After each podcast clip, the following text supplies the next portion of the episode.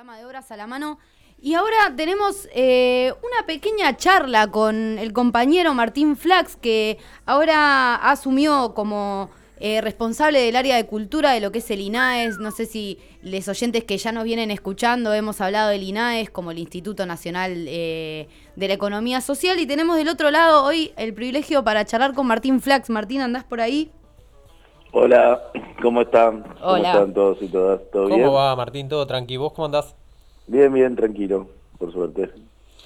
Che, bueno, te convocábamos un poco para charlar de una manera bastante amplia, eh, para profundizar en lo que es el cooperativismo cultural, eh, ¿no?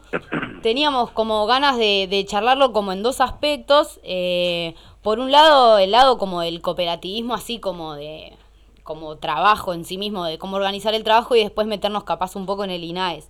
Para sacarnos un par de dudas respecto al cooperativismo, eh, la primera pregunta que te queríamos hacer es eh, ¿cuál es la diferencia entre el trabajo cooperativo y otras eh, dinámicas laborales adentro de, de, la cultura? Bueno, primeramente que el universo de la cultura es muy diverso y y abarca varios aspectos ¿no? de la vida social.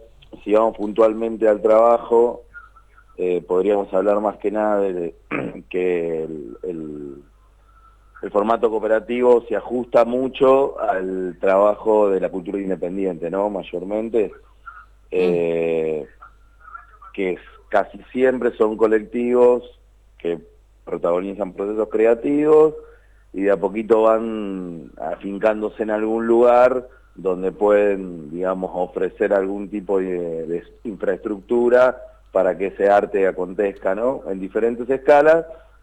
Y después, en menores casos, es gente que tiene la loca idea de abrir un espacio cultural eh, como forma de, de, generar renta a un capital que tiene parado, ¿no? Que eso no es frecuente, pero puede pasar.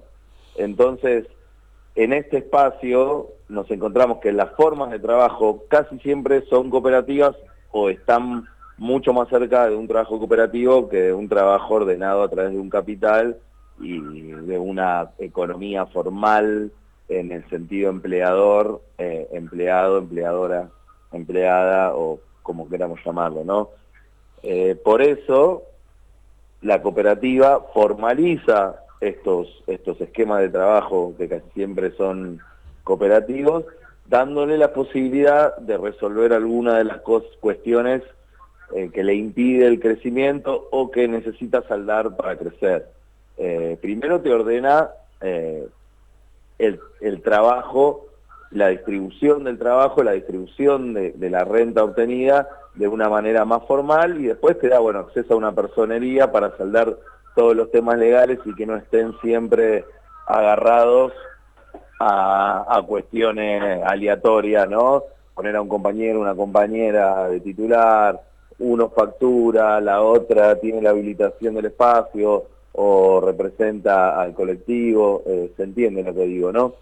Eh, entonces, en ese sentido, es muy ordenador de la cuestión legal y nos permite tener una, una representación ante privados y sobre todo ante el Estado, los organismos de fomento y promoción de la cultura, como personería jurídica. Eh, me parece que ya contesté bastante largo, ¿no? Claro, no, no, está bien, pero surgen varias cosas ahí para, para en realidad discutir. Por un lado, hablas de, eh, de la distinta dinámica, hablaste como de cómo el sector cultural ya se organiza de manera cooperativa sin saberlo, ¿no? En torno a esto que decía de la distribución primero, de cómo se organizan económicamente entre compañeros para llevar adelante algo. Entiendo que te referís como a, bueno, en una banda, por ejemplo, ¿no? O en cualquier proyecto creativo, bueno, hacen todos y uno se ocupa de las finanzas y otro se ocupa de eh, las fechas y otro se ocupa de cómo pagarle a cada uno, digamos, se da una dinámica cooperativa de alguna manera eh, y el INAES de alguna manera da respuesta a algo que ya existe. Sí, también a veces no es tan lineal o no termina de ser ordenadamente así. Lo que eh, el INAES, el cooperativismo, viene a saldar es cuando estos colectivos tienden a crecer, salda las necesidades organizativas. Pueden elegir ser una SRL o pueden elegir cada uno ser autónomo. Ahora, la opción cooperativa realmente expresa ese tipo de trabajo. Si no, si no existe eso, es difícil forzarlo a una cooperativa. Ahora, la cooperativa te termina de ordenar y no confundamos eh, cooperativa eh, como una cuestión donde todos hacen lo mismo, ganan lo mismo. No, la cooperativa es un tipo de empresa donde más una cooperativa de trabajo, porque lo que, lo que se viene constituyendo son cooperativas de trabajo con el objeto cultural. Entonces, estas cooperativas de trabajo lo que tienen también es que se ordenan a través del trabajo. Son hechas, son constituidas para generar trabajo y no son trabajadores y trabajadoras que dependen de la rentabilidad del capital para que su trabajo tenga continuidad, sino de la existencia misma del trabajo, ¿se entiende? No, eso último no lo entendí. O sea, porque la cooperativa necesita ganar plata para, para generar trabajo. No, claro, pero no se trata, el eh, generar eh, rentabilidad de capital no es que no se genere dinero, sino que, te voy a dar un ejemplo. Sí. Cuando algo está ordenado por un capital es que alguien pone la plata, pone plata, hace una inversión y esa inversión la persona o las personas esperan que le devuelva mensualmente una rentabilidad de capital, que no es lo mismo de la percepción de un salario por un trabajo, de la percepción de una remuneración por un trabajo. Claro, ¿Se entiende? Entonces, si nosotros abrimos un espacio cultural o tenemos una banda y a fin de año todas las personas cobraron sus ingresos, su remuneración por su trabajo y la cuenta de acero, está bien, no hace falta. Ahora, si alguien pone un capital para abrir un espacio cultural o para producir una banda y a fin de mes le da cero, ese capital que él puso no está traducido en renta, ¿se entiende? Eh, la diferencia del ordenador del trabajo al ordenador del capital. Sí, ah, yo creo que sí. A ver si entiendo, o sea, perdón Flax, ¿eh? pero me resulta medio difícil esto. O sea, tiene que ver con cómo, cómo se entiende la plata que, la, el sobrante del, del trabajo digamos. Nosotros generamos trabajo entre todos, eh, cada uno tiene su, su, plata de lo que se generó haciendo ese trabajo entre todos y cuando a fin de mes o a fin de año queda un excedente de eso, se reparte eh, por el trabajo que se hizo, decís, y que no, no se genera como, no se acumula en términos de capital como una empresa capaz más de un perfil más empresarial, va, aunque decís que es una empresa, perdón, estoy confundida. Claro, mira, eh, cuando uno pone a laburar un capital y el objetivo es, por, lo vamos a hacer con un ejemplo que no sea la cultura, yo me pongo una fábrica de pasta y cuando cerramos a fin de mes, a mí me da cero y yo soy el emprendedor, el que puso la plata, el que no sé qué, digo, bueno, no me conviene esto, a los tres meses que me da cero, lo cierro y todas las personas se quedan sin trabajo. Ahora, cuando el objetivo es que ese trabajo suceda, si obviamente si hay excedentes mejor porque se puede reinvertir todo, pero si el objetivo de generar trabajo está cumplido, el, el, el, ejercicio económico es favorable para una cooperativa. No hace falta, o sea, el, el objetivo es generar trabajo no se trabaja para un capital, como lo hace una fábrica. Perfecto. claro. entiende? Lo que cambia es el objetivo del trabajo. El ordenador, sí. Ahí va. Ahora, el ordenador no es el capital, sino el propio trabajo. Ahora, algo que nos surgía también en la charla pensando en esta entrevista, y esto que vos hablás de eh, la cooperativa como una empresa también, eh, sucede que hay como, a ver, ¿cómo se entienden los roles o qué posibles roles hay dentro de, de, la cooperativa que tal vez eh, muchas veces se entiende como algo muy horizontal? cuando puede no serlo o puede sí serlo, y, qué diferencia hay con estos términos tal vez más empresariales que contraponemos como, con el cooperativismo. ¿Me explico? Sí, eh, claro, no, en realidad uh, el ordenamiento cooperativo eh, tiene que ver con lo que te decía antes, que es una cooperativa con asociados, que no hay un, dueño y después eh, empleados o empleadas, o dueña y empleados y empleadas, y los roles dentro de la cooperativa hay unos que son institucionales y otros que son inherentes al propio trabajo. Los institucionales es el presidente de la cooperativa, el secretario, los vocales, el tesorero y así. Entonces, hay decisiones que se toman en asamblea sí o sí, pero después en el trabajo mismo, por ejemplo, una cooperativa de construcción, para hacerlo más gráfico, existe el, peón, el ayudante albañil, eh, eh, el albañil, la arquitecta, arquitecto, el ingeniero, cada uno cumple su rol con una remuneración determinada y, cada uno va a tener eh, su función. No es que nos vamos a poner a discutir si el plano va a ser así o así, no, eso lo hace el arquitecto. En un espacio cultural, cada rol tiene su, su rol y su, se desenvuelve de una manera y después hay roles de coordinación que también son, van a ser respetados, no es que, eh, bueno, vamos a programar una banda de jazz, o vamos a programar una obra de teatro o una muestra de expresión corporal. Entonces vamos a asamblea y votamos todo. A ver, ¿estamos de acuerdo o no? Eh, eh, eso no funciona así o no, no sería deseable que así lo sea. Claro. ¿Y qué beneficios y trabas encontrás a la hora de pensar en cooperativizarse como, como o, grupo artístico o espacio cultural, digamos. Eh, ¿Qué, beneficio te trae? Claro, o para quiénes, porque capaz que no todo, no todo tipo de grupo le conviene, no sé. No, obviamente. Sostener una, una cooperativa no es fácil. No es genera un gasto, genera trámites, genera... Si uno tiene un, un emprendimiento una experiencia artística que comienza a tener, a desembocar en generación de trabajo, la cooperativa le va a facilitar un montón de cosas, y más ahora desde que está la, ley de la nueva orden, la nueva resolución renovar, que lo podés hacer con, con tres integrantes, es todo esto. Por ejemplo, nosotros nos abrimos un teatro, y por ejemplo, bueno, tenemos que facturar ¿Quién factura? ¿Factura vos? ¿Facturo yo? ¿Me cargo yo impositivamente? Eh, o no, generamos una personería que facture por el colectivo, que tenga representación legal para un montón de cosas, porque hay muchos financiamientos de fomento para la cultura que se tramitan a través de estos, de estos estamentos y también para, de alguna manera, tener algún reconocimiento de que ese eh, colectivo se formaliza ante el Estado y ante los privados. Eh, ¿Se entiende? Las responsabilidades habilitatorias, eh, hay un montón de cosas que la figura de personería te lo resuelve. Y la cooperativa, digamos, tiene la capacidad de hacerlo y de adaptarse a las diferentes formas de trabajo y de colectivo, ¿no? Ahí va, eso te iba a preguntar, porque debería haber como, capaz que las hay, no lo sé, eh, como distintos estatutos, ¿no? O, algo que, diferencie, ¿no? Porque adentro de lo que es el sector cultural imagino que hay una diversidad amplia, no solo de... Eh, en términos de, lo que se hace, sino en cómo se organizan, digamos, no es lo mismo eh, si en este esquema de cooperativismo cultural entra un espacio cultural y una banda, eh, ¿hay diferenciaciones entre, por ejemplo, un grupo de talleristas y, un, y una banda o más o menos todo entra dentro de un esquema o un estatuto más o menos parecido para todo el sector cultural?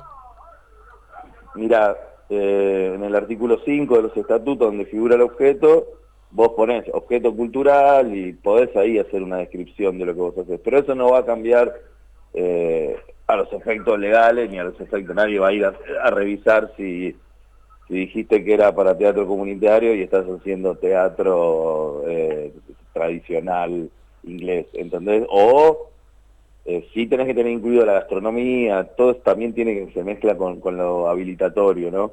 Pero realmente los beneficios son realmente tener una representación legal y tener también una guía en el cooperativismo de forma de organizar el trabajo. Porque hay todo un bagaje del cooperativismo a través de un montón de años eh, de formas de organización y también hay un sistema eh, que se está tratando de fomentar, no solo del INAE, sino desde varios estamentos del gobierno, donde el trabajo pueda revalorizarse a nivel, a nivel digamos, extrabancario, o sea, que no sea siempre el, el, capital el que o el beneficio del capital el que pueda generar esos ingresos para producir trabajo. Digo, créditos no bancarios, fomentos a las, a las a las actividades específicas. Entonces, en este sentido, si uno tiene la personalidad de la cooperativa, puede entrar en estos circuitos donde se está discutiendo el trabajo desde otro lugar y no desde eh, la máxima liberalista del mercado, hmm. como una entidad y no, bueno, ya como, bueno, somos yo, vos, eh, a nuestra manera, como a nosotros nos parece, sino que entras en la discusión realmente de qué es y cómo vamos a hacer que el trabajo crezca en la Argentina, cómo vamos a hacer para que este trabajo exprese lo que los trabajadores y las trabajadoras son y no sea siempre una imposición mercantil eh, a través de, los tiempos que no tenga una opción diferente, ¿no? Claro, y que da respuesta a, sobre, ha dado respuesta también el cooperativismo y, también ahora eh, a lo que es eh, el desempleo o busca salidas colectivas a, a situaciones donde la gente se genera el propio laburo porque no hay, ¿no? Como da de alguna manera una respuesta de cómo organizar el trabajo ante, ante adversidades también, ¿no? Eh, y respecto a esto, el año pasado hubo un convenio que se hizo eh, con, el, con el Ministerio, con el INAES, respecto a eh, financiar unos meses de todo el, acompañar todo el trabajo contable de las cooperativas culturales. No, el, primero quería... ¿El marco es? Ah, perdón si quería eh, cerrarte lo de antes, que bueno, que es lo que vos decías es eh, lo empírico que tiene la economía popular, no es más ni menos que eso, es la economía popular.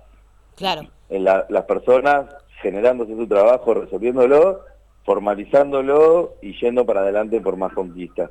Con respecto a lo que vos dijiste, el convenio marco no tenía que ver con un financiamiento eh, puntual, sino que es un convenio que eh, como su nombre lo indica, que marca una relación eh, o sea, interinstitucional, para decirlo de una manera, porque uno es un ministerio y otro es un, órgano de otro ministerio, con respecto a la, a la eh, el cooperativismo dentro de la cultura.